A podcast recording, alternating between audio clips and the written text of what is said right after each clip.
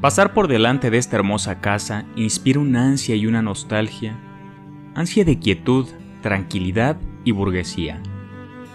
Y nostalgia de buenas camas, un banco en el jardín y olores de buena cocina, además de un estudio, tabaco y libros viejos.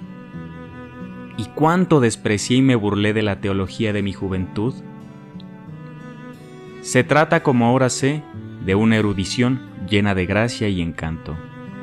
No tiene nada que ver con tonterías como metros y quintales, ni con vilezas de la historia del mundo, como constantes tiroteos, insultos y traiciones, sino que se ocupa fina y tiernamente de cosas amadas, íntimas y santas, de la gracia y redención, de ángeles y sacramentos. Sería maravilloso para un hombre como yo ser párroco y vivir aquí, precisamente para un hombre como yo ¿No sería el hombre adecuado para pasearme por aquí con una sotana negra? Amar con ternura, pero solo espiritualmente. Los perales del jardín, consolar a los moribundos de la aldea, leer libros viejos latinos, dar órdenes suaves a la cocinera y el domingo, con un buen sermón en la cabeza, caminar a paso lento hacia la iglesia por el embolsado de piedra. Los días del mal tiempo calentarían mucho las estufas y me apoyaría en una de las chimeneas de azulejos verdes o azules. Y de vez en cuando me tendería junto a la ventana y me menearía la cabeza semejante en el tiempo. En cambio, los días del sol estarían mucho en el jardín. Podaría y ataría en los espadales o me colocaría ante la ventana abierta y contemplaría cómo las montañas, después de ser grises y negras, vuelven a ser rosadas y luminosas. Ay, miraría con profunda comprensión a todos los caminantes que pasaran ante mi tranquila casa. Les seguiría con pensamientos tiernos y bondadosos y también con añoranza, pues ellos habrían elegido la mejor parte al ser reales y verdaderos huéspedes y peregrinos sobre la tierra.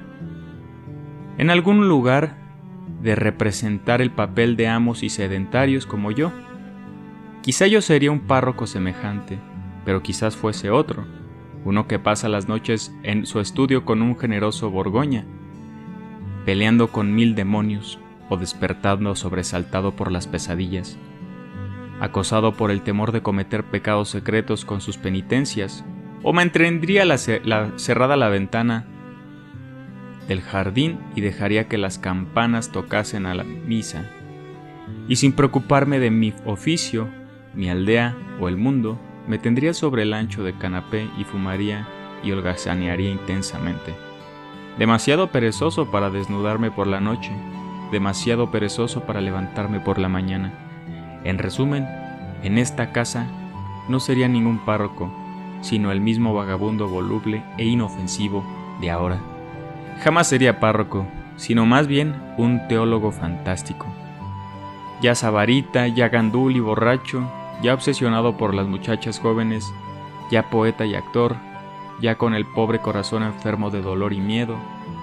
Por eso es igual que contemple la puerta verde y los árboles del espaldar, el bonito jardín y la hermosa rectoría desde dentro o desde fuera. Es igual que siente en la calle nostalgia por ser como el sereno sacerdote, o que experimente desde la ventana añoranza y envidia de la vida del caminante. Es completamente igual que sea párroco aquí o vagabundo en la calle. Todo es completamente igual, a excepción de una sola insignificancia que, no obstante, tengo muy arraigada en mí. Que en mí sienta palpitar la vida, ya sea en la lengua o en las plantas de los pies, ya sea en el bienestar o en el tormento. Que mi alma tenga libertad de movimiento y pueda introducirse con cien juegos de fantasía en otras tantas formas, en párrocos, en caminantes, en cocineras, en asesinos, en niños y en animales, incluso en pájaros y también en árboles. Esto es lo esencial. Esto es lo que quiero y necesito de la vida. Y si algún día no pudiera ser así y me fuera asignada una vida de la llamada realidad, preferiría morirme. Como siempre quiero hacerte la atenta invitación a que dudes de todo lo que escuches aquí o allá afuera. Recuerda tomar lo más necesario, pertinente u oportuno que a ti convenga. No olvides que estamos aquí todas las semanas con un episodio nuevo de historia, filosofía y psicología. Recuerda que puedes apoyarnos a mejorar la calidad y a que esto se haga más constante haciendo una pequeña donación mensual con lo que tu corazón convenga. Te mando un gran abrazo y que estés de lo mejor.